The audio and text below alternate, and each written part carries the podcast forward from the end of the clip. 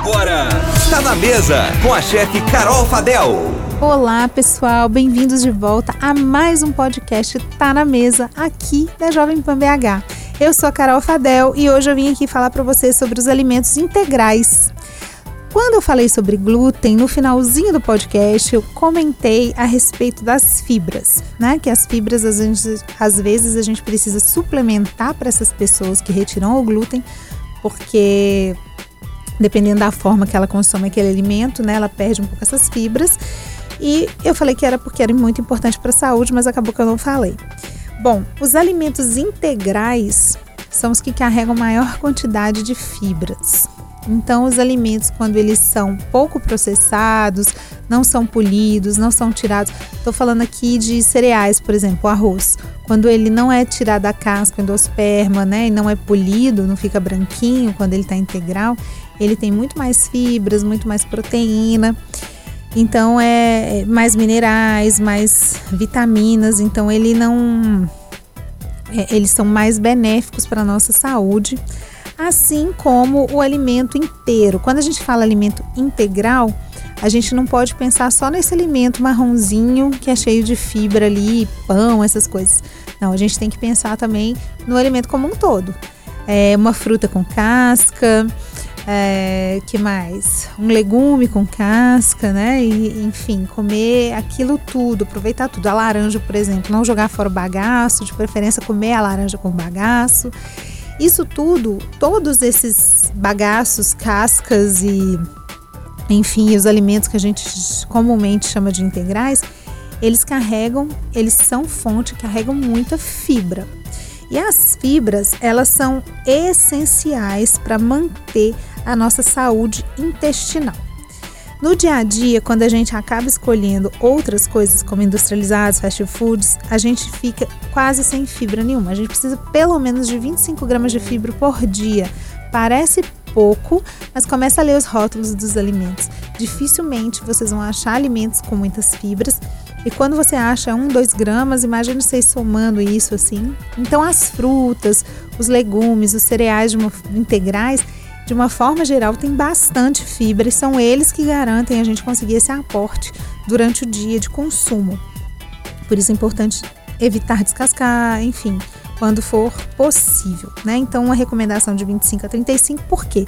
Muito mais também do que 35 pode dar o efeito contrário, pode te dar constipação, pode te dar é, mal-estar, então tem que ficar entre 25 e 35 diariamente é, para poder atingir essa quantidade, então, colocar bastante alimentos integrais, frutas, legumes e as fibras, elas são divididas aí, elas são carboidratos, tá, gente? Carboidratos que não são digeridos pelo nosso corpo. Então, esses carboidratos eles entram e saem. E o mais interessante disso é que fibra dá saciedade. Então, quando a gente come um alimento rico em fibras, a gente vai sentir menos fome e vai comer menos também. Além disso, a fibra ela ajuda uh, o nosso estômago ali na digestão. Vai demorar um pouco mais para digerir, então vai soltar devagar o carboidrato na corrente sanguínea, não aumentando muito a insulina. E isso também é uma vantagem muito grande para não dar um pico de insulina grande. Nós temos as fibras solúveis, que quando elas entram em contato com a água, elas formam uma espécie de gel e essas ajudam a controlar o colesterol ruim. Então a gente vê isso muito com a linhaça, com a chia, com o psyllium, né? Eles viram um gelzinho e eles ajudam realmente aí a, a baixar o colesterol. E as fibras insolúveis é aquelas que não dissolvem mas elas melhoram muito aí o trânsito intestinal. E a gente acha isso nas frutas, por exemplo, a pectina da maçã, enfim. Né? Então a gente encontra isso muito nas frutas, nas folhas, é muito importante. Manter uma alimentação saudável, gente, é essencial para a nossa saúde. E os alimentos integrais, como eu já disse, não integrais só de ter casquinha escura, não. Integral de estar inteiro, da gente aproveitar ele todinho. Esses alimentos, eles ajudam a gente a manter aí ter mais nutrientes, uma lenta absorção, mais saciedade e isso ajuda a nossa dieta e o nosso corpo a funcionar melhor. Por isso, eu trouxe esse assunto para falar com vocês hoje.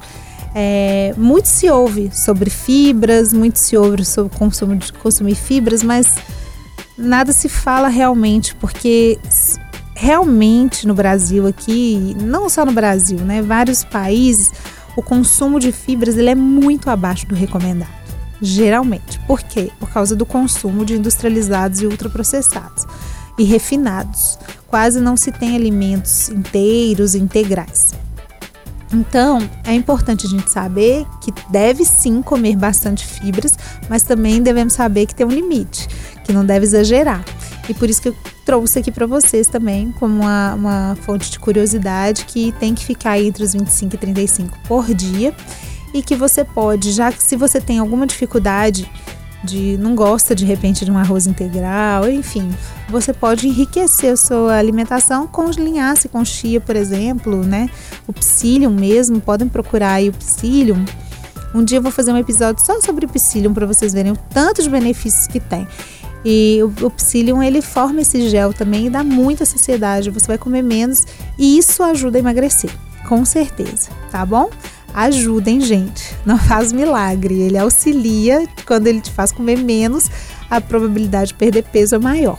Mas a gente lembrando aqui que sempre tem que manter uma alimentação saudável como um todo e colocar atividade física quando o objetivo é emagrecimento, tá bom? Então é isso. Espero que vocês tenham gostado das curiosidades. Se tiverem mais alguma dúvida, é só me chamar lá no meu Instagram, que é o Carolina Fadel. E eu espero vocês aqui no próximo podcast. Tá na mesa!